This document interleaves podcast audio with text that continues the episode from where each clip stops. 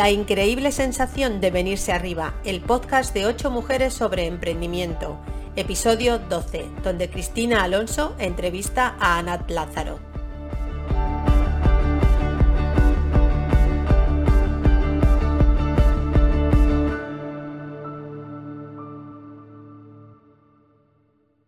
Bienvenida a un nuevo episodio del podcast La increíble sensación de venirse arriba. Soy Cristina Alonso, apasionada de la vida en general y amante de la comunicación. Por eso es para mí un honor entrevistar hoy a una mujer maravillosa que lleva el buen comunicar por bandera. Anat es además una apasionada de la lectura y hablar en público. Para ella, el rock and roll y las personas son pura fuente de inspiración. Hola Nat, bienvenida a nuestro podcast. Hola Cris, gracias. Estoy un poco nerviosa. bueno, es normal, es nuestro primer podcast, pero bueno, lo vamos a hacer lo mejor que podamos. Anat, aunque he hecho una breve introducción sobre ti, me encantaría que nos contaras directamente tú. ¿Quién es Anat Lázaro? Buah, eh, yo creo que esa es la pregunta más difícil de responder siempre. Yo te voy a responder a quién es ahora Anat Lázaro, porque a lo mejor dentro de seis meses es otra cosa distinta. Ahora mismo es una mujer eh, enamorada, enamorada de su profesión, eh, buscando un camino nuevo en un país diferente. Como bien has dicho, una apasionada de los libros. Me encanta leer y recientemente estoy descubriendo que me gusta muchísimo también todas las cosas que son manuales. Hacer cosas con las manos me entretiene mucho y me relaja muchísimo y me conecta mucho con, con quién soy y con, y con cómo me siento, bueno, con cómo me siento más que con quién soy, porque si, si ahora me dijeras, bueno, pero Nat, ¿cómo te define la gente? Pues aquí ya hacemos el diccionario entero, ¿sabes? es un poco así, pero bueno, sí, yo creo que al final es eso, es una mujer que tuvo que abandonar su, o que decidió, mejor dicho, decidió abandonar su profesión o su vida en Zaragoza por amor y ahora está descubriéndose. bueno, he tenido mucha suerte de poder hacerlo también. Estoy redescubriendo eh, otra forma de vivir desde el emprendimiento e intentando unir todas las cosas que yo soy o que me gustan en una, en una sola empresa, que está siendo un poco complicado, pero bueno, sí, eso es. Ya ves que el resumen no es lo mío, pero no, no, no, pero me parece súper interesante todo lo que nos cuenta. Como has dicho, ya no vives en España, ya no estás en Zaragoza. Ahora mismo, para los que no te conozcan, estás viviendo en Alemania desde hace unos mesecitos. Pero cuéntanos un poquito más sobre esto. Háblanos de Alemania. ¿Por qué este país? Bueno, eh, a ver, mi historia con Alemania empieza hace más de 10 años, cuando me fui de, bueno, cuando vine de Erasmus a este país. Y yo vine de Erasmus aquí, básicamente porque entonces yo ya hablaba eh, inglés y francés, y entonces quería un sitio diferente, que no fuese ni Inglaterra ni Francia. ¿Por qué? Pues porque el masoquismo nunca ha conocido límites y mi curiosidad tampoco. Y entonces me vine aquí. Eh, cuando empecé a buscar trabajo de profe, bueno, luego la vida te va llevando a unos sitios a otros, y cuando empecé a buscar trabajo de profe, en Zaragoza, eh, pues me pidieron, yo llegué a un acuerdo con el director del colegio en aquel momento y acordamos que yo tenía que dar clases de alemán en tres años, o en cinco años. Y entonces, en un momento dado, dije, bueno, pues me tengo que ir a Alemania a estudiar alemán en verano. Y me vine un mes aquí, a Friburgo, a un sitio muy bonito, buscando mucho verde, que yo echaba mucho de menos el verde. Y, y me enamoré. Conocí a un chico y me enamoré. y, oh, así. bonito. estuvimos dos años a distancia porque había que, pues, había que ver que la relación fuese bien. Quiero decir, yo no tengo 20 años como para estar cogiendo maletas e ir viniendo y volviendo, ¿sabes? Es un maravilloso año, ¿no? Exacto, yo lo digo, ¿eh? yo si hubiese tenido 20 años me hubiese quedado aquí directamente y hubiese dicho, oye, mira, hasta luego trabajo, pero no, no era el momento, ¿no?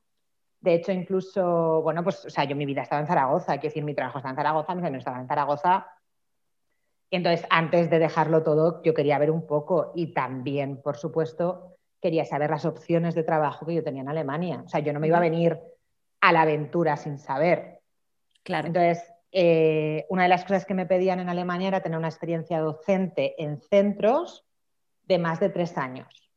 Entonces, Ah. yo he sido, claro, yo he sido muchas cosas, pero trabajar en un centro escolar tanto tiempo junto no lo había hecho. Entonces, necesitaba quedarme un año, un, un año más, que por temas profesionales iba a ser un curso completo Para coger esa experiencia, ¿no? para coger esa experiencia y, y, claro, y, y mantener mi compromiso con el centro en el que estaba trabajando. Entonces, bueno, pues eh, cuando ese plazo pasó, llegó el momento de, de venir y entonces aquí estamos, en un pueblito muy pequeño de la- al lado de la Selva Negra, buscando un Selva camino Negra nuevo. debe ser una preciosidad, nunca he estado, pero todo el mundo me ha hablado tan bien de allí. Es, es una maravilla y de hecho, bueno, yo os la recomiendo, es uno de los sitios más turísticos de Alemania, pero es que lo merece, porque aunque no, o sea, nosotros estamos en la entrada de la Selva Negra, ¿no? No estamos en mitad de la Selva Negra, ¿eh? Y es precioso, o sea, es precioso, es que es verde todo. O sea, yo, te- yo tengo el bosque a dos minutos de mi casa andando, Jolín, qué suerte. totalmente. Vale, Anat, eh, entiendo que al vivir allí te defiendes bien hablando alemán, pero ¿cuántos idiomas hablas y cómo ha sido ese camino de, aprendiza- de aprendizaje de todos estos idiomas?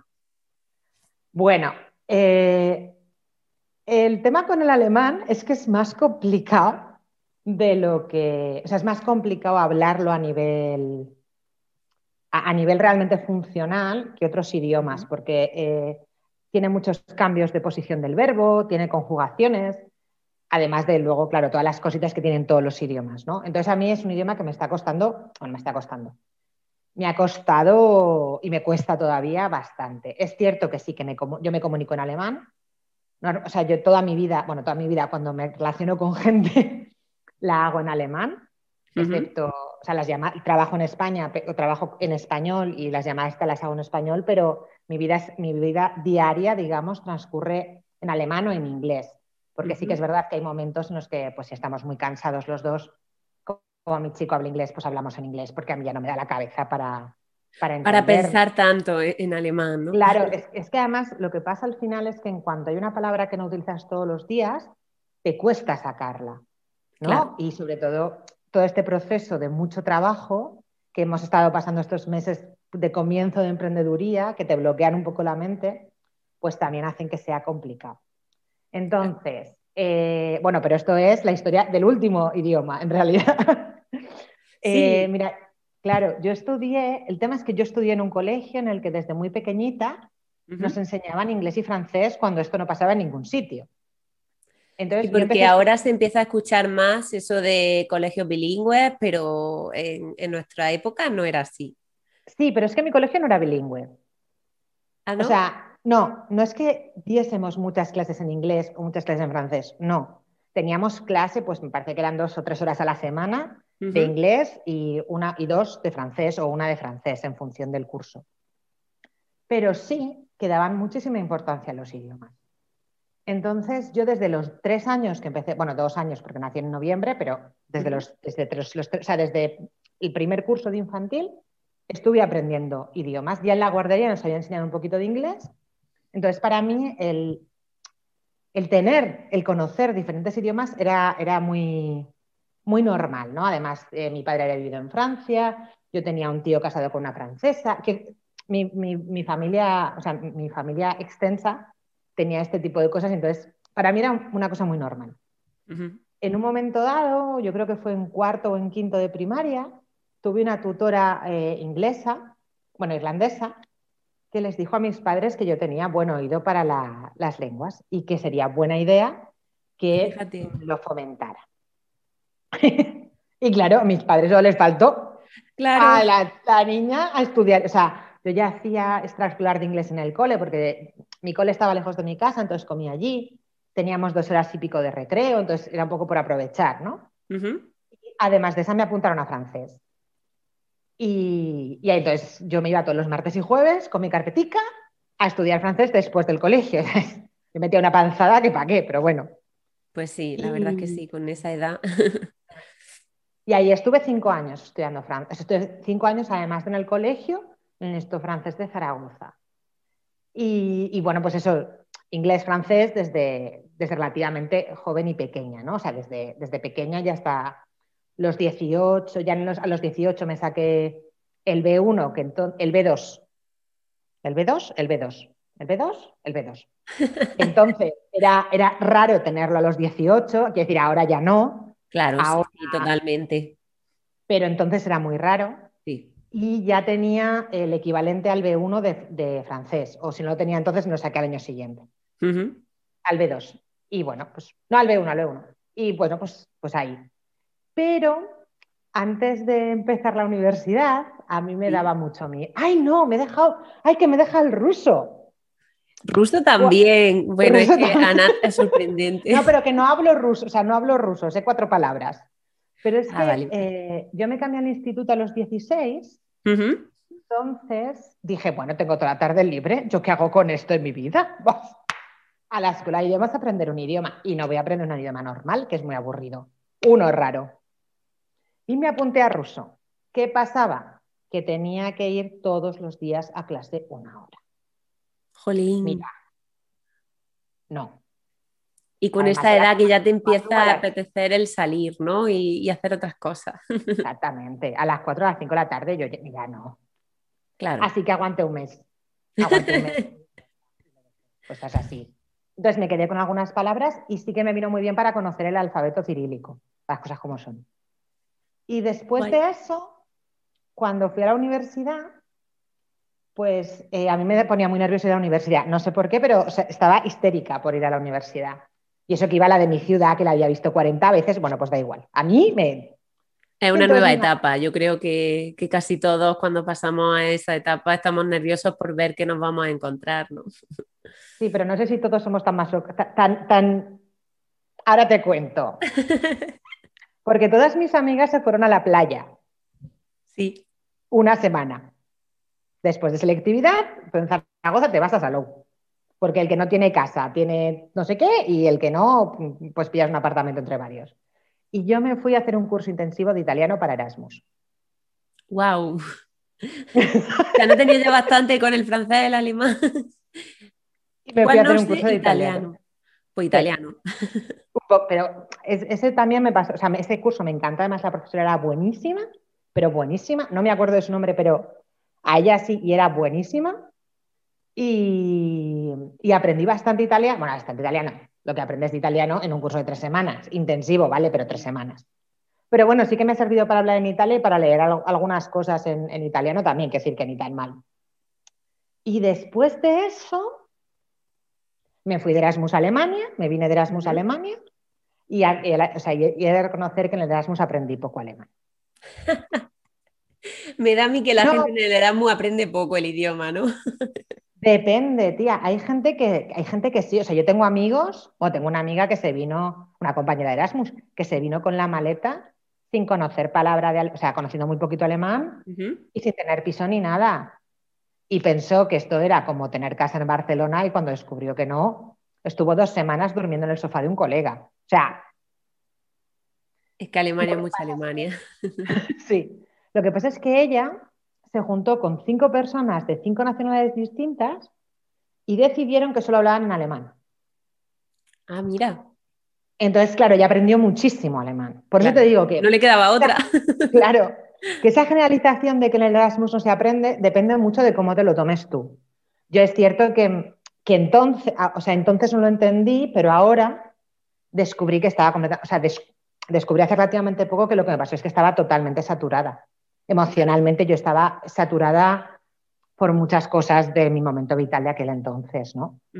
Pero sí que aprendí poco alemán. Es decir, aprendí, pues llegué con un, con un nivel A, A1 muy justito y me fui con una 2 un poquito más. Aprendí, pero no aprendí todo lo que podía haber aprendido, ¿no? Que al final es la idea. Y después de eso, ah, Estamos hablando de idiomas que he estudiado, ¿eh? sí, sí, sí, o sea, ya lo que... yo, tengo ya presente eh, el español, por supuesto, el inglés, el alemán, un poquito de francés, el italiano, un poquito de italiano, o sea, ya voy por cinco y el ruso ahí que algo sé, sí, el alfabeto. Bueno, pues hay un momento en mi vida en el que yo eh, acabo la universidad y acabo la universidad y estoy haciendo el máster de profesorado. Y mientras estoy haciendo este máster, yo decido que, bueno, encuentro un trabajo como secretaria en un despacho en Zaragoza. Y bueno, bien, tus cuatro horas, tal. Cuando acabo el máster me ofrecen hacerme ocho horas. Y cuando mi jefe me dice eso, le digo, eh, no, porque me quiero ir de la empresa, me quiero ir a, a recorrer el mundo. Me quiero, sea, quiero cogerme la mochila, irme a Francia, mejorar mi francés y ver qué pasa. Claro, mi jefe, mm, ¿sabes? Se quedó con una cara de eres la, la, trabajadora más corta en tiempo que ha trabajado con nosotros. Y te la primera. Sí, porque además es que me hicieron el contrato de ocho horas y me fui al mes, ¿sabes? Porque, claro, es era un tema, pues eso, de... Y nada, me fui a Francia a mejorar mi francés. Y estando en Francia, eh, yo me fui con la idea, pues como mi amiga se había ido a Alemania, me llevo la mochila y ya voy mirando. Y me pasó un poco lo mismo. Y se vino aprendiendo alemán, pues tú igual con el francés, ¿no? claro. Pero eh, me pasó que llevaba cinco días allí y no tenía cama. O sea, estaba durmiendo en casa de un colega, de un colega que yo no conocía. Es que, o sea, es, de estas cosas que molan, que moló muchísimo porque él me ofreció su casa y yo me sentía fatal porque no le conocía, ¿sabes? Bueno, pero fue súper majo y súper guay. Me puse a buscar piso como una loca y no había nada, pero nada en Burdeos en octubre. Mira, yo me quería, me, me, quería morir, quería morir. Entonces empecé a pensar en opciones. Y como tenía algo de pasta, dije, bueno, pues me meto a un curso de francés de la Alianza Francesa sí. que hay en Burdeos. Y entonces en el curso podías pedir vivir con una familia francesa y al menos tengo un mes para, ir buscando, ¿no? Claro. Sí. La home family. Pues ahí se quedó la movida. O sea, me puse a buscar becas, curros, todo como una loca. Ese mes que estaba ya a la vez que estudiaba francés en un curso intensivo, que decir, o sea. y, a las tres semanas, a las tres semanas y media, eh, me dice mi. O sea, encuentro una cosa muy pequeña en Francia y digo, jolín, pues a lo mejor me puedo quedar o puedo quedarme sin clases, hablo con mi, con mi hospedadora y me dice que lo siente mucho, pero como yo no había dicho nada, ya ha confirmado a la Alianza Francesa que, puede coger otra estudiante. O sea, me quedaban cuatro días en Francia, o sea, cuatro días de alojamiento en Francia y a ver qué hago. bueno, pues ese día o al día siguiente me llega un email de una beca que yo había pedido, que eran las becas Faro, para decirme que me la habían concedido. ¿Era la beca Faro? Bueno, no sé si era la beca Faro u otra, da igual. Que me iba a Bulgaria. ya no me podía sorprender más, sale otro país distinto. me iba a Bulgaria de profesora de español a un, a un, a un colegio, a un sitio que se llamaba Rusé, que la llaman la Viena del Este, porque es una ciudad preciosa, es una ciudad muy pequeñita, pero preciosa. Está justo en la frontera con Rumanía. Así que allí me fui con mi B2 casi de francés, que me saqué al, volver, y, empecé a, aprender, a intentar aprender búlgaro, porque claro, Increíble. yo cuando llegué no podía hablar, no podía leer, no podía hacer nada. O sea, creo que la situación, de las situaciones más frustrantes de mi vida, querer pedir comida y no saber qué pedir, qué pedir. O sea, porque allí no hablan inglés, ¿no? Por lo menos para defenderte un poco.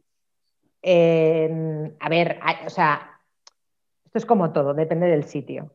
En Rusia, que es un pueblo muy pequeño, se habla poco inglés, se habla eh, rumano porque está justo en la, frontera con Rumanía. Se habla ruso por influencia del tiempo comunista. Se habla alemán un poco por lo mismo. De hecho, la gente que habla español habla español cubano. Ah, qué curioso. Claro. Entonces, bueno, eh, pues eso, no. Hay, quien habla inglés, claro que sí, la gente joven sí que habla inglés, pero claro, la gente más mayor, pues no. Y ten en cuenta que Bulgaria, eh, estamos hablando, esto fue en 2000, 2011, 12, pues 2000, no, no, 2009, 2010 sería esto. Jolín. Entonces, todavía había mucha gente, o sea, la gente joven, la gente de mi edad, había muchísima en España o en otros países claro. movidos por la migración y tal. ¿sabes? La ventaja que, tiene, que tuvo ese tiempo en mi vida es que aunque aprendí muy poco búlgaro, me llevé unos estudiantes geniales. O sea, fue una experiencia vitalmente muy fuerte y muy guay porque me hizo romper muchísimos esquemas mentales y muchísimas ideas. Genial. Y luego, me dejó todavía uno, ¿eh? Bueno, yo, yo estoy flipando, no doy crédito. Y luego estuve viviendo en Cataluña tres años. Sí. Y, claro, aprendí catalán. Sí, ¿sabes? Entonces lo leo, lo leo, eh, lo entiendo muy bien, bastante bien cuando lo oigo. Lo hablo menos porque no salía nunca del tallat, pero bueno, sí que, o sea, sí que puedo interactuar, mientras yo puedo hablar en castellano, interactúo bastante bien, sobre todo según el catalán, pero sí que leo, por ejemplo, en catalán sí que leí algunos libros porque tuve una amiga que le encantaban los libros, era traductora, y, claro, ya aprovecho, me pasaba libros en catalán y dices, no los voy a leer, pues claro. Así que eso, ya no sé cuántos son, pero bueno. Y, son más yo he perdido la cuenta. Pero bueno, sea como sea, todos estos idiomas hablan mucho de eh, tu capacidad de comunicación, ¿no? Ya sea tanto en diferentes idiomas como en general. Y es que los que te conocemos un poquito entendemos que ANAT es igual a comunicación. Y bueno, no sé cómo tú lo verás, pero ¿en qué momento de tu vida lo supiste y por qué la comunicación? Vale, eh, por partes. Eh, yo creo, ha sido en, este curso en el que tú y yo nos hemos conocido, con el que todas nos hemos conocido, en el que me habéis puesto, en el mejor sentido del término, esta etiqueta. Porque yo creo que hasta, hasta ahora, o hasta hace muy poquito, a mí nunca se me había dicho claramente. Sí que yo era siempre, por ejemplo, pues la que leía en clase, la que, yo qué sé, la que cuando hacíamos un espectáculo, pues, venga, que lea Nata, no sé qué, pero nunca nadie me había identificado así con comunicación. Y la verdad es que me, siento muy cómoda con esta idea. Además, lo, he testado. O sea, no me lo creí, no me lo creí la primera vez que me lo dijiste y lo he testado varias veces, para por si acaso. Eh, entonces me siento muy cómoda. es, una, etiqueta y es un trabajo con el que me siento muy cómoda. Así que yo no sé cuándo empecé a interesarme por la comunicación en general. Sé que siempre me han gustado los libros, sé que siempre me ha gustado el teatro, cuando empecé a trabajar como profe me di cuenta de que necesitaba aprender a exponer en público mm, pues, eh, lo que yo estaba explicando en clase, porque mis alumnos, si no, se dormían o se volvían locos. Qué importante eso. Básico, básico y además hay un tema de conciencia, ¿sabes? Docente, eh, aquí que, bueno, que da para mucho. El tema de la, de da para otro capítulo. Pero, pero sí, eh, entonces cuando empecé a trabajar en el centro me di cuenta y dije, bueno, pues esto lo tengo que arreglar, me apunté a un curso de hablar en público, luego de ahí me empecé a interesar con todo el tema del lenguaje no verbal, las Entonces ya ahí ya fue inconscientemente durante toda mi vida, ¿no? Además es que hay una, hay una cosa muy bonita. Cuando tú estudias idiomas, hay teorías que dicen que cada idioma, que en cada idioma tienes una personalidad, ¿no? Más, no es exacto así, pero sí que es verdad que cuando tú hablas diferentes idiomas, a mí, yo, o sea, por ponerte un ejemplo, yo en francés soy muy dulce. Y me lo han dicho, ¿eh? Dices, tía, cuando hablas francés eres como súper dulce. Eh, en español soy muy rápida, por ejemplo. De hecho, mi pareja, la primera vez que me vio, que me escuchó hablar español en un contexto alemán, alucinó, porque el cambio fue brutal. O sea, pasé de ya ¿Eh? Ah, claro, claro. Entonces, bueno, pero sí que es verdad, yo creo que siempre me he estado comunicando y que cuando me di cuenta de que comunicamos 24 horas, incluso cuando no queremos comunicar, pensé que ahí podía estar en mi, sitio. También te voy a decir una cosa. Hay un momento en el que una amiga me dijo, yo le pregunté, este ejercicio tan bonito, ¿no? De emprendedora. Oye, ¿qué crees que hago bien? Y me miró y me dijo, hombre, Anata Cerpin, hay más cosas, pero si hay algo que me gusta de ti, es cómo consigues que cualquier tema sea interesante. Y aquí hasta la sintaxis. Claro. Eso no es bonito para nadie ni interesante para nadie. ¿Qué vas? Sí que es súper chula la sintaxis, Cris. Pero es la forma en la que tú la, explicas, porque a mí también la lengua, por ejemplo, es algo que siempre me ha gustado y de hecho mm, no, solía yo sacar tan buenas notas en matemáticas como en lengua, por ejemplo. Y recuerdo que a mí me gustaba, pero el profesor era vital, porque la forma en la que comunicaban esa explicación, pues hacía básicamente que lo entendiera y dijera, qué chulo está esto, mm, voy a seguir analizando oraciones, o qué coñazo, ¿no? Eh, esta asignatura. Así que me parece vital esa comunicación ahí. Básica, sí. Además, además es, bueno, es, que hay muchas historias, con la docencia hay muchas historias, ¿sabes? Hay, hay muchas cosas previas que hay que, que, hay que repensar Además de la comunicación del profesor, porque la comunicación de los chavales también es súper importante. No les enseñamos a comunicarse cuando. O sea, no les, no les, corregimos la comunicación cuando son pequeños, ¿no? Yo empezaba todas mis clases, todo el, primer día de clase o el segundo, caía a la clase de cómo hay que sentarse. O sea, y, si, y porque me parece básico, o sea, yo no puedo estar en una clase en la que mis alumnos, no puedo estar explicando en un aula en la que mis alumnos estén tirados por la mesa pero tirados. No es que puedan estar de pie, no, no, es que estaban, o sea, o en la que tengo a una tía limándose las uñas. Sí, sí, sí, increíble. ¿Sabes? Y todo eso, toda esa comunicación que permitimos en las aulas. Claro, porque por ser pequeños le quitamos como importancia. No, no, déjalo que porque es pequeño no le regañes para que se siente bien. Pues no, oye. No, claro, no, pero explícale dónde está. Claro. Que lo igual también hay que revisar que un niño no, no, no es normal que tenga que estar sentado 50 minutos. También te lo digo, ¿eh? O sea, que igual que te digo una cosa, te digo la otra, pero que es importante lo que comunicamos cuando entramos los profesores, cuando nos sentamos, cuando hablamos con ellos. Y a mí ha habido alumnos que me han dicho, Anat, es que esto que nos estás diciendo, ¿no? Y dices, ostras, tienes razón, estoy cayendo en algo que yo no quería caer, ¿no? Pero bueno, eso es una reflexión también de cada uno, yo creo. Sí, totalmente. Vale. Y bueno, me contabas que le preguntaba a una amiga en un momento en el que te plantea emprender y qué era eso que se te daba bien, ¿no? Y, hablando de todo esto, de que Ana es igual a comunicación y que tú ya como que lo empiezas a, notar, ¿no? Y, te gusta todo eso, ¿descubrir esto es lo que realmente te llevó a emprender? ¿O dónde tomaste esa decisión o por qué la tomaste? No, yo intenté emprender la primera vez en 2015, 2014-2015, cuando llevaba un año en, en, Cataluña y me había ido de un trabajo que no me gustaba, o sea, que no me gustaba, no, que me tenía explotada, que, además era súper ilegal porque era una academia de idiomas, era una cosa tremenda. Y, me fui, entonces e intenté empezar a emprender. No supe cómo también, ¿sabes? Era como, ¿eh? ¿y qué tengo que hacer? Claro. Entonces lo intenté allí pero bueno, tampoco tenía muy claro en qué, yo quería ser traductora, pero bueno, pero... Así que eso lo dejamos un poco.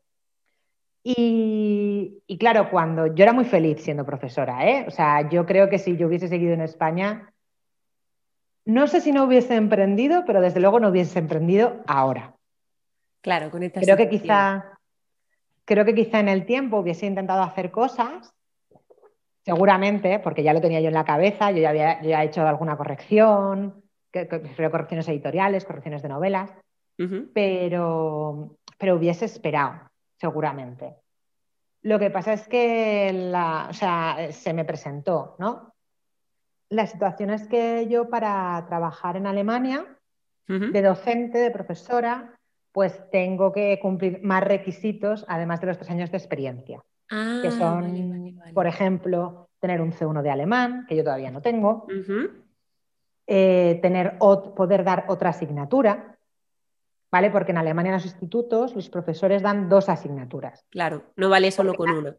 Claro, en las universidades estudian dos asignaturas, tienes un mayor y un minor. ¿Qué pasa? Que esto supone que yo tengo que volver a la universidad. Y a mí ahora mismo me da una pereza tremenda. Bueno, ahora mismo me daría menos, pero cuando vine, mira, la idea de volverme a poner a estudiar. Ya, es que después de que llevamos toda la vida estudiando, ¿no? Y encima que vas con ese cambio de aires, que vas a hacer otra cosa, pero no ponerte a estudiar otra vez. Pero sobre todo porque me pasaban dos cosas. Porque por un lado yo tenía que estudiar primero alemán. O sea, lo primero que tenía que hacer era estudiar alemán para sacarme un C1. Un C1 no te lo sacas en un mes. No, no es tan fácil, no. no es solo que no sea tan fácil, es que necesitas unas clases intensivas. O sea, era ponerme a estudiar con mucha caña. Cuando yo vengo a Alemania, después de vivir, o sea, después de pasar una pandemia, un, confinamiento separada de mi pareja. Claro. Con todo lo que eso supone, es decir, vivir sola, ¿sabes? Hay toda una serie de factores, ¿no? Entonces, cuando, cuando nos encontramos con el. O sea, cuando me encontré con la decisión de decir, ¿qué quieres? Que llegue octubre, o, o sea, intentar que te acepten en la universidad aunque no tengas el nivel, que ponerte a estudiar alemán a saco, con lo que eso es que, ¿sabes qué pasa? Que estudiar un idioma es maravilloso, pero a veces también es muy frustrante. Porque hay mucha gramática, hay mucha carga y a veces es muy duro. Yo necesitaba sentir que yo podía aportar a mi familia, a mi, bueno, a mi familia, sí, a mi familia, a mi chico y a mí. Claro, a lo que ahora mismo es tu familia. Exactamente. Y no, o sea, y claro, un curso alemán son gastos. Entonces, nosotros, bueno, tenemos un acuerdo, ¿no? Que, pero claro, yo no podía, no quería más gastos. No quería más gastos sin tener una fuente de ingresos, es decir, bueno, que empiece a llegar.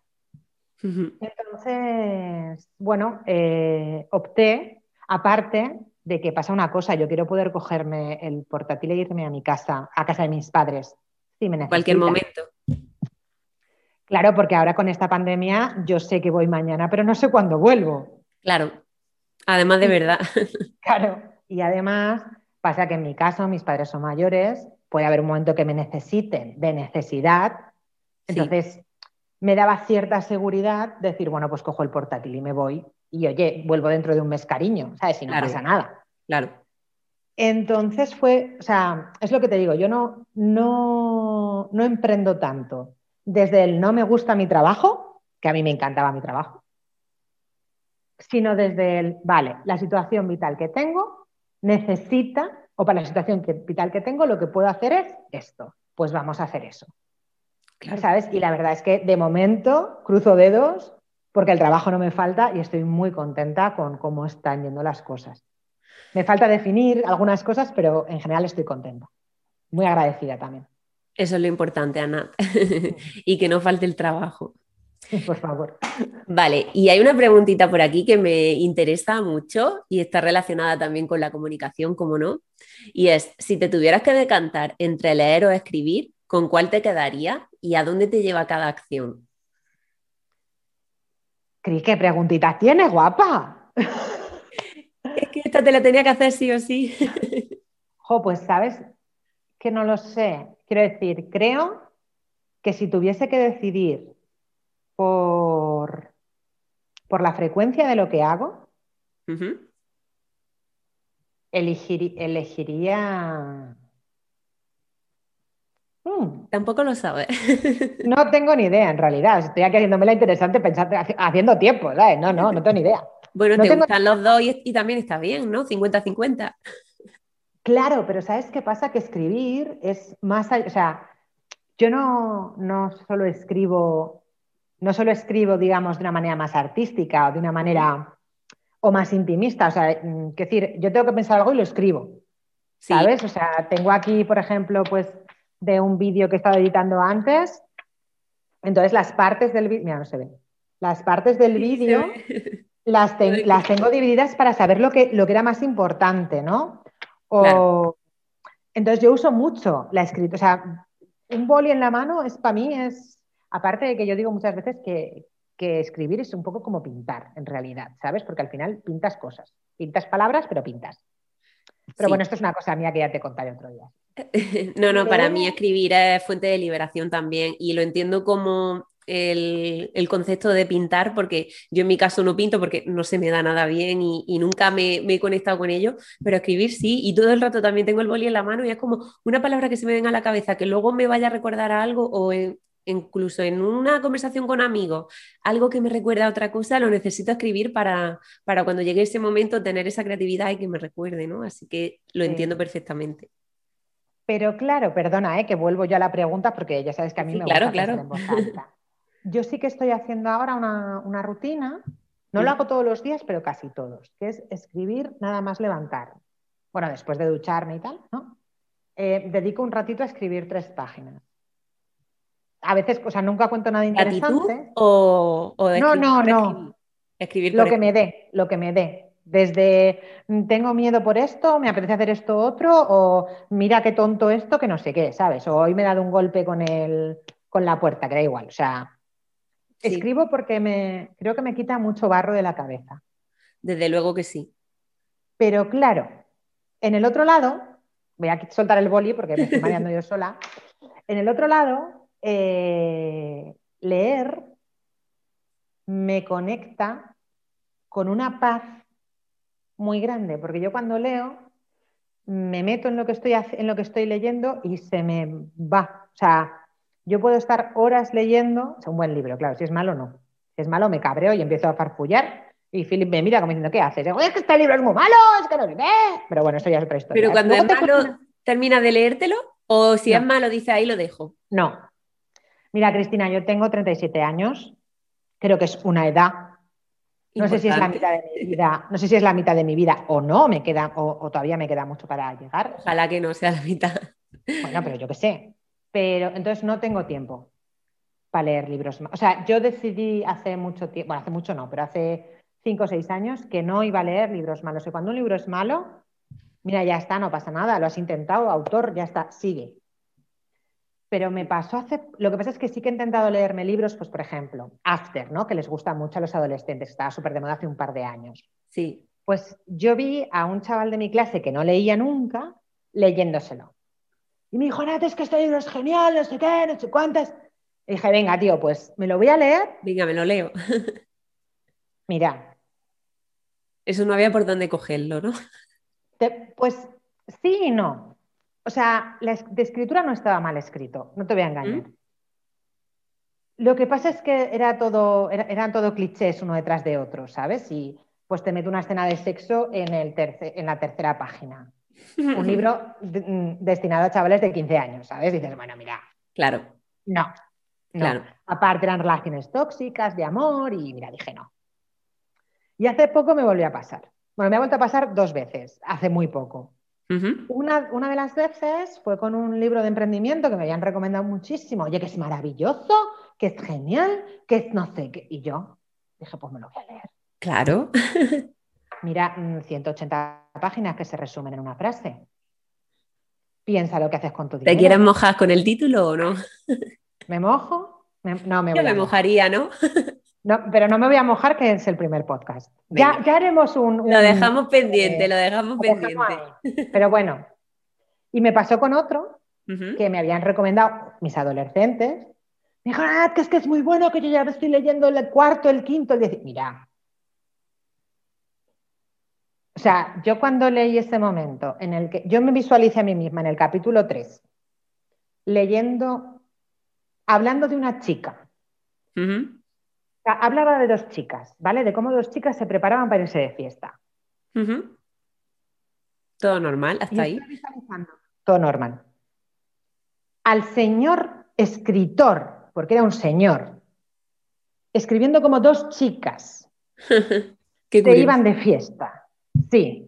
Y me recordó tanto a las descripciones que hacían en la Bravo, en la Vale, no sé si te acuerdas de revistas femeninas y en la Super Pop de cómo se suponía que éramos con 15 años, que dices, pero esto quién se lo cree? Joder. ¿Cómo está un señor contándome a mí cómo es una chica de 15 años? Ya ves. Entonces me cabreé, pero me cabreé, que además, o sea, me cabreé de, mandarles un mensaje a mis exalumnas y decirle, por favor, dejad de leer este Claro. Pero bueno, dije, voy a dar una oportunidad y llegué a dos capítulos más y ya dije, no, mira. y ya no podían. No, no. No, no, porque es que, pues es que, me iba a salir una úlcera. Que no, claro. que, es que, ya que es que no hay tiempo para leer libros malos. O sea, porque además hay que distinguir, ¿eh? Yo creo que hay que distinguir entre la literatura, la, gran literatura, por decirlo de alguna manera, la literatura de entretenimiento y lo que es un libro malo. Sí, que eso ya pasa a, otro, a otro nivel. Hay libros que están publicados porque la industria editorial tiene que hacer dinero. No, pero bueno, luego hay adolescentes que lo leen. El problema es que los adolescentes cogen el mensaje porque tampoco tienen mucha madurez y no saben estas cosas. Ahora, pero la pregunta es, la pregunta es como un chaval que lleva en un centro educativo 15 años con planes lectores desde el centro, desde los tres, no tiene una madurez lectora para saber distinguir qué es un libro bueno. O sea, no que es un libro bueno, es que insisto, es que no es la idea de, ay, mm", o sea, que no se trata de, la chiclito, de la literatura. No hablo de literatura que menor, no, no, es que son libros que gramaticalmente están mal escritos. Claro, pero yo creo que ellos se dejan llevar por la historia, ¿no? Al final ahí. Por la historia que no te puedes dejar llevar por la historia si está mal escrita. Pues pienso que es por eso, porque les puede eso a, todos sus conocimientos. Yo creo que es porque no han leído suficiente. Y porque lo que leen está muy pensado para, para adolescentes, para lecturas fáciles. Claro. ¿Sabes? O sea, hay pocos chavales, bueno, hay, en general, en pocos, hay, pocos, yo conozco pocos chavales que se hayan leído un Julio Verne, por ejemplo. Yo no me lo he leído, ¿eh? Pero sí que Julio Verne es, un, es un referente. Yo recuerdo que estaba en la estantería de mi casa cuando era pequeña. Y pasaba la hoja y veía dibujitos y todo, pero no me lo leí nunca. sí. Pues eso, pero que al final, es decir, hay libros que nos hemos, hemos, nos hemos convencido tanto de que todos tenían que leer que hemos perdido la parte más artística de la literatura. Mira, yo tengo un amigo que no tenía libros en su casa cuando era crío y entonces eh, se empezó leyendo la enciclopedia, que era lo que tenía en casa. Qué bueno. Y cuando acabó de leerse la enciclopedia, empezó a leerse, a leer los libros, la lista de libros que aparecía en la enciclopedia citados, pues iba a la biblioteca de su pueblo y la pedía. Claro, empezó a leerse la Iliada. Claro, lo que había en la biblioteca. Es decir, se leyó todos los grandes libros de la literatura y cuando volvió a, los, a, la tierra y tuvo que leer otras cosas, decía, pero si es que esto ya me lo he leído. Claro. Esto no tiene que ver con lo que yo he leído. Entonces, ni tanto, ¿no? Ni, ni esa necesidad de leer la Iliada, pero a lo mejor sí filtrar un poquito más la calidad de lecturas de nuestros hijos, de nuestros alumnos, de, los, de los jóvenes, igual tampoco estaría mal. Es, hay, también, igual que te digo eso, también te digo que he leído libros destinados a juvenil maravillosos. O sea, el de Wonder, por ejemplo, yo estoy enamorada de ese libro. No sé si lo has leído. No, no, no. Bueno, en español se llama La lección de August, creo, de August. Y lo, lo apuntamos y lo dejamos en comentarios luego. Sí, porque es maravilloso, es un libro maravilloso, es, precioso, es bonito, está bien escrito, lo tiene todo, lo tiene todo. Qué bien. Maravilloso. Ana, ¿en alguna...? Perdón. Respondiendo a tu pregunta, no sé con qué me quedo, no sé si me quedo con la lectura o con... No lo sé. Yo creo que solo por la parte que le has, dejado, le has dedicado a la lectura, mm, no sé yo. Ana, en alguna ocasión me has comentado que incluso te sueles poner retos de lectura. Cuéntame un poquito sobre esto. ¿Cuántos libros has llegado a leerte en un año? Bueno, a ver, eh, antes me ponía muchos retos de lectura, porque estaba en un grupo que nos poníamos retos entre todos y entonces era un rollo muy colectivo y muy guay. Y teníamos, uno de nuestros retos era, era ver cuántos libros nos leemos entre todos. Entonces, ah, claro, era, era súper chulo, porque había que leer libros diferentes. No podías leer, bueno, podías leerte el mismo libro, pero claro, no contaba tu lectura. Entonces, claro. Pues, buscabas el, otro, el libro nuevo, el libro diferente, el libro no sé qué, el libro que tenía pocos lectores. Qué interesante. y un año llegué a leerme, haciendo ese reto, 170 y tantos, 180 más o menos. ¡Wow! Este año fue una locura, ¿eh? O sea, no me ha vuelto a pasar. Es que es básicamente leer, ¿no? No, no puedes hacer muchas más cosas en tu vida. Pues en realidad sí. Ese es, el tema que dices, 180 libros, a la que barbaridad, pero es que depende. Porque si, por ejemplo, vas mucho en transporte público, pues es un momento muy propio. Es un buen momento, sí. Si no vas en transporte público y vas conduciendo a tu trabajo, pues ya no tanto, o vas andando, que no puedes leer. bueno, yo he leído alguna vez andando, ¿eh? pero no es lo mismo. No vas igual de rápido. Entonces depende un poco. El tema está en que en aquel momento yo estaba en la universidad, entonces me podía a lo mejor permitir claro. generalmente más tiempo, ¿no? Ahora a veces es más difícil también porque el cerebro está más cansado, yo me lo noto. Cuando tengo el cerebro cansado me cuesta más concentrarme en leer. Te digo que una vez me leí, un año me leí 180, pero el pasado me leí 30. sí. Sigue siendo un número importante, pero no es tanta locura, ¿no? Claro, no es, tan impresionante. Y en enero me leí uno. Claro. Porque pero, empecé dos y no me gustaron, entonces los dejé. ¿Tú siempre lees mm, primero un libro y cuando te lo acabas empieza otro? ¿O te sueles leer libros a la vez? Tengo seis libros empezados ahora mismo. es que eso me hace mucha gracia, porque sí, o sea, es como cuando estás viendo muchas series a la vez, estás llevando mucho para adelante, pero bueno, también es que como no siempre estás en el mismo momento vital, pues a lo mejor te apetece leer una cosa u otra, ¿no? Claro, y también, pero también depende mucho del, del libro, que si no es lo mismo leer un ensayo. También. Que es más pesado, a lo mejor necesitas un poquito más de tiempo que un libro más, por ejemplo, enfocado de negocio, que una novela. Uno de los libros que tengo empezados es un libro de poesía de 80 páginas. Lo que pasa es que a mí no me gusta leer la poesía del tirón. A mí me gusta leerme un poema y, ya. Tranquilamente. claro, lo tengo empezado desde hace dos meses, pero ahí está. Pues ya, me, ya lo acabaré.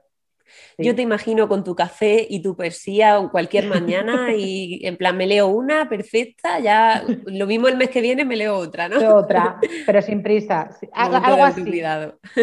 algo así. Bueno, por las mañanas no es mi momento para leer mucho, pero, pero bueno, suelo leer más por las noches ahora. He encontrado un huequito antes de irnos a dormir, que quitamos pantallas pronto, o lo intentamos. Y antes de, antes de irme a dormir, pues eso, leo pero además no puedo leer en la cama, ¿eh? porque en la cama me duermo si leo. Claro. Claro. En el sofá o leo o tejo. Entonces voy, intento ir alternando un poco porque me sienta muy bien leer, como te he dicho antes. Entonces, Una de las dos cositas. Genial, Anat. Y en cuanto a las palabras, ¿intentas aplicarlas normalmente conforme las vas aprendiendo en tu vocabulario del día a día? Hombre, pues ahora que estoy en Alemania aprendiendo alemán, sí, claro, porque si no, me da un, un parraque. Las cosas como son. Pero sí, la verdad es que eh, cuando, cuando encuentro una palabra nueva que no me suena nada, ¿qué tal? La intento aplicar. Lo que pasa es que a mí me pasa muchas veces que no me doy cuenta de que son palabras que no conozco. Porque por contexto las entiendo y entonces...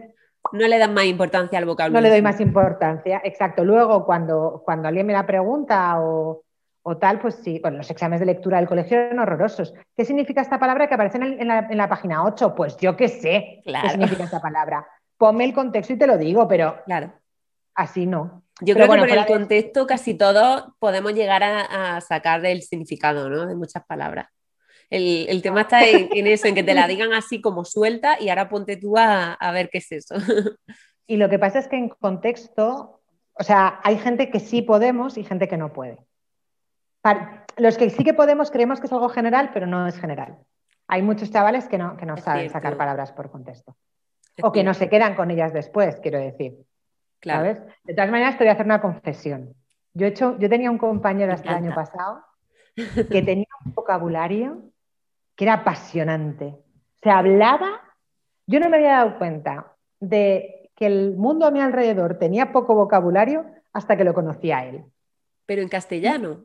En castellano, en castellano. Él, él utilizaba muchísimas, o sea, es un gran lector, un grandísimo lector, y, utiliza las palabras con muchísima exactitud. Entonces, pero utiliza un vocabulario muy variado, tiene vocabulario bélico, tiene... Entonces, es maravilloso. Yo a veces le oía hablar, o sea, encontraba placer solo en escucharle hablar, porque era una pasada, el, exacto, lo exacto de sus palabras. Y eso es maravilloso. ¿Sabes? ya te digo. Además, me imagino que él lo hará como si nada, ¿no? Que, para él será tan normal el, estar usando ese tipo de palabras. Y la demás gente con la boca abierta mirándolo, ¿no? Yo cuando le decía, es que me encanta cómo hablas, me decía, pues si hablo normal, y hago ya, bueno, sí, no vamos a discutir. Pero, claro, pero, la gente que tiene tanto vocabulario, ¿tú crees que perciben a los que no lo tenemos, por así decirlo, como pobre el lenguaje o no sé, no, sé, igual ellos no lo detectan, pero vamos, yo a su lado me, sentiría así, porque son muy ricos. Hay dos maneras de verlo. Si te pones arriba y abajo, ¿no? Te pones desde el, bueno, yo es que soy mejor porque hablo más, claro. que él no es de ese tipo de personas. Desde el ego. O si te pones desde, desde el punto de observación natural, Claro, a mí me pasaba, por ejemplo, con los chavales, a veces que ellos intentaban explicar algo y les faltaban palabras. Claro. Y yo sabía que les faltaban palabras, pero bueno, eran chavales de 15 años. ¿Sabes? Me ha pasado, me pasaba, por ejemplo, con una de mis abuelas que tuvo muy poca formación académica. Pues, y a veces cuando intentabas, cuando yo le explicaba cosas, o ella me intentaba explicar cosas, según qué cosas muy abstractas, más emocionales, ya no es solo la palabra, también es a veces la idea. Total. ¿Sabes? Y de hecho yo creo que pasa cuando hablas con gente que no está, pues eso, por ejemplo, pues eh, si tú hablas con alguien que no es emprendedor, hablar de ciertos vocabularios, ciertas palabras, ciertos vocablos que utilizamos nosotros como si fuese pues el ABCD, hay gente que no nos entiende. ¿no? Con lo cual, yo creo que lo de la percepción es, muy relativo porque depende mucho de dónde estés, desde qué perspectiva estés mirando y en qué ámbito estés hablando. Claro. ¿Sabes? Pero bueno. Genial. Sí, lo intentaba, lo intentaba. Y cuando aprendo algo que me gusta, lo intento repetir varias veces, eso también es verdad. Qué interesante todo contigo, Ana. Vale, pasamos eh, al papel de la formación, puesto que tú también te has dedicado a eso. Te quería preguntar, eh, teniendo en cuenta el, importante papel que tiene hoy en día la formación y que ha tenido para ti en tu vida, ¿sientes que es necesario que haya más formación enfocada en cómo debemos comunicar? Absolutamente. De hecho, creo que, que todo el, currículo de lengua, de lengua española del sistema educativo actual español hay que cambiarlo entero, porque tenemos que enseñar a nuestros chicos a ser capaces de comunicarse hablando, leyendo, escribiendo, escuchando. Y con este mejunje que tenemos de lengua y literatura, todo mezclado, donde todo es uno y nada es uno, porque no es verdad. Es decir, tú puedes aprender lengua sin saber nada de literatura y al revés. Sí. ¿Sabes? Y es así, o sea, decir. Y, es compatible porque yo no sé nada de, literatura francesa y sé hablar francés. Claro. ¿Vale? O no sé nada de literatura alemana y sé hablar alemán. Sí, sí, el ejemplo más claro. Exacto, o sea, nos empeñamos en que, en que se aprende leyendo, y es verdad que leyendo aprendemos mucho, que yo no digo que no, pero no podemos estar dedicando cuatro horas y que nuestros chavales sigan diciendo, o sea, sigan sin saber expresarse, no tiene sentido, ¿no? O sea, yo mm, llevaba formándome más de 25 años cuando aprendí a hablar en público. Cuando recibí, porque además hablar en público eh, o sea, es algo innato hasta cierto punto, ¿sabes? Yo necesito, porque hay reflexiones cuando te lo hacen desde fuera, cuando te explican, fíjate, aquí estás haciendo esto, esto lo tienes que hacer para acoger a la gente. Ah, no es lo mismo, ¿sabes? Sí, claro, te, te pones en un, en un escenario y hablas, sí, sí, eso también lo puedes hacer. Pero cuando sabes lo que estás haciendo, cuando sabes que estás mirando al fondo para que los del fondo no se sientan perdidos, cuando miras, mueves la mirada para que la gente se sienta contigo, eso es, eso es otra cosa. Y eso es una formación que debería ser obligatoria.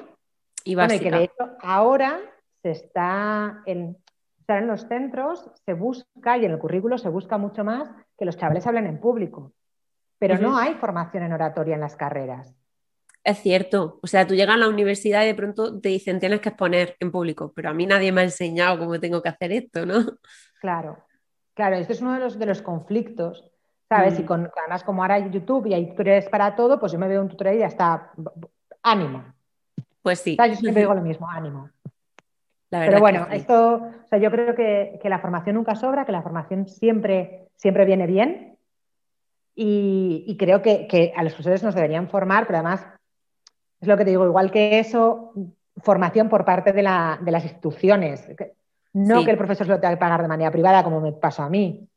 Claro. ¿Sabes? Creo que ahí hay todo un, todo un mundo por descubrir, pero definitivamente sí. Necesitamos formación en expresarnos, en, comunicar, en todo. Por escrito, por oral, todo, todo. Sí, ya es que se me van las cosas ya. Ana, estoy segura de que tu trabajo en educación ha tenido que ser muy enriquecedor para ti. ¿Podrías contarnos qué gran aprendizaje te llevas del trabajo con tus alumnos? ¿Solo uno? Bueno, así en general. Mira, em, la primera vez que trabajé como profe durante un tiempo largo fue en Bulgaria. Y allí me llevé el aprendizaje de vivir, de vivir la enseñanza de otra manera completamente diferente además con gente que estaba más cercana conmigo en edad, ¿no? Porque yo tenía 25 años en ese momento, o 24, o sea, era, joven, era muy joven. Y entonces, o 26, bueno, no sé, 25 o 26 tenía.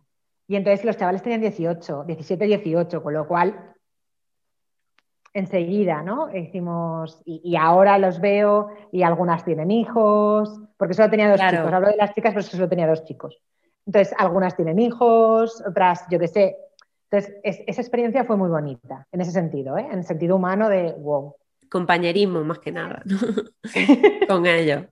Y es que en el último trabajo, o sea, cuando estaba en España trabajando, es que cada día me llevaba algo.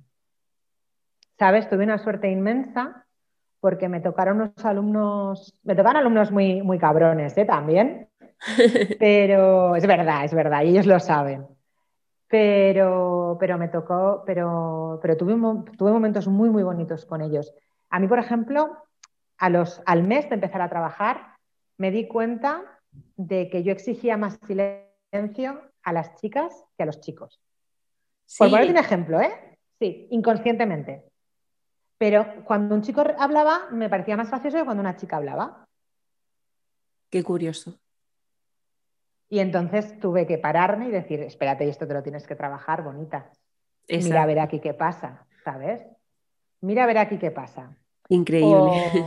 O, por ejemplo, mira, yo, yo me acuerdo que hasta el año pasado que tuve un papel, o sea, el año pasado tuve que ser tutora y fue pues, un año más complicado por muchas cosas. Em, yo hasta el año pasado no había tenido un día malo. Yo me iba del, colegio siempre sonriendo. O sea, de las clases de mis alumnos siempre salía sonriendo. El año pasado, pues, claro, sí, porque al final, jolín, ¿cómo no me va a gustar mi trabajo? Si yo llego, vas, porque además eh, yo hubo un par de años que, que bueno, tenía unas clases con unos niveles un poquito más bajos en ciertas cosas y llegabas y estaban contentos, ¿sabes? O sea, daba igual que fuera difícil lo que estaban haciendo. Claro. Y entonces era un, rollo de superación maravilloso, ¿sabes? Y eso es muy guay cuando lo tienes. Y incluso el año pasado, ¿eh? que te digo que hubo un momento que acabé muy, muy quemada o muy dolida, un, un día, además solo fue un día, pero incluso ese día me enseñaron mucho. Me enseñaron, además, fíjate, yo creo que es una de las enseñanzas básicas que sirve para todo. Y es que tienes que escuchar y escucharte. Para no caer en lo que no quieres caer, porque es muy fácil caer en lo que no quieres caer. ¿Cuántas veces, Crisa, tiene el cole? Te dijeron, es que sois la peor clase de todas. Muchísimas, muchísimas. ¿Tú sabes la de veces que he criticado yo esa frase? Pues el día que te cuento que tuve malo, fue el día que mis alumnos me dijeron, hombre, Anat, es que vengas y que nos digas que somos la peor clase. Y dije yo, sí es que tenéis razón. Claro. Sí es que tenéis razón. Toda la, tenéis toda la razón del mundo. Pues mira qué aprendizaje te llevaste de ahí ese día. Bueno, y muchos, y muchos más, ¿eh? Muchos, o sea, eh, cuando, te, cuando me escriben ahora en algún momento y me dicen algo, me, emociono muchísimo y me encanta saber de ellos, me encanta. Y de hecho, me da pena ¿no? no poder escribirles, no poder saber cómo están. Lo, sé por algunos de mis compañeros que me cuentan alguna cosa, pero bueno, es, poco y es complicado. Y los echo de menos, ¿eh? porque al final pasas muchas horas con ellos. Es que. Pues sí, qué bonito ese vínculo. Estamos llegando al final de este episodio y me gustaría saber preguntilla ahí para elegir. Si tuvieras que elegir entre vivir de lo que te apasiona siendo mileurista o vivir siendo rica sin dedicarte a lo que realmente te gusta, ¿qué elegirías? A ver, ahora mismo, con un techo sobre mi cabeza, alimentación y, qué decir, con la vida asegurada, ser mileurista claramente. Lo que pasa es que habría que ver, habría que ver cuánto no me gusta mi trabajo, habría que ver cuánto... Habría que ver muchas cosas. Claro, es que, ¿sabes? La pregunta es que a mí me gusta mucho, que a mí me gusta mucho, o sea, a mí me, cuesta muy poco que me gusten las cosas. Esa es una ventaja que yo tengo. Que decir, yo, yo, era secretaria y disfrutaba siendo secretaria. Yo tenía que limpiar los baños cuando era camarera y no te voy a decir que disfrutaba limpiando los baños, Pero, tampoco, te disgustaba, ¿no? pero era, era, un precio muy pequeño por hacer algo que me gustaba, ¿sabes? Entonces, quiero decir, esa pregunta, eh, en este momento de mi vida que, afortunadamente tengo todas esas cosas resueltas, jolín, pues... Pues, pues vivir de lo que te apasiona. Ahora no soy ni milurista, ¿sabes lo que te quiero decir? Claro Ahora no soy ni milurista, pero, Pero bueno, creo que, creo que tiene mucho que ver el, momento de privilegio en el que vivo. ¿eh? Habría que ver en otras circunstancias dónde me meto. Habría que ver. Esta la dejamos así en blanco, Cris. la dejamos un poquito en el aire. Anat, ¿qué significa para ti la increíble sensación de venirse arriba? Ay, cómo me gusta esta pregunta. Ah, la increíble sensación de venirse arriba es ese momento en el que todos tus miedos están callados. Ese momento en el que da igual lo grande que es tu sueño, ves clarísimo el camino hasta ahí y además está iluminado con mogollón de luz que no ves nada, pero tú lo ves a la vez. Y es esa sensación que te embarga de seguridad, de tranquilidad, decir, aquí, por aquí, y vamos a ir por aquí. De verlo claro, sin sentimientos, o sea, sin rabia, sin... No, es solo, solo estás tú con tu objetivo y tu camino. Y es la sensación que, bueno, que, que Qué increíble. que es increíble, pero que afortunadamente he sentido ya un par de veces desde que empecé este camino del emprendimiento y, que cuando aparece un producto nuevo aparece y es maravillosa y que es una gozada compartirla con amigas. Claro que sí. yo creo que eso, que ese momento en el que sabes que estás en el sitio, en el camino y en el punto perfecto. La verdad es que me deja sin palabras. Yo creo que esa conexión la sentimos todas y, estamos completamente de acuerdo porque al final la tenemos casi toda en común, ¿no? Y, y, es realmente maravilloso. Hoy hemos hablado con Anat Lázaro, una mujer apasionada del mundo de la comunicación que es capaz de corregir un texto en menos de lo que dura una canción. Muchísimas gracias, Anat. Un besito, Cris. Muchísimas gracias por esta entrevista. Un besito. Hasta pronto. Chao.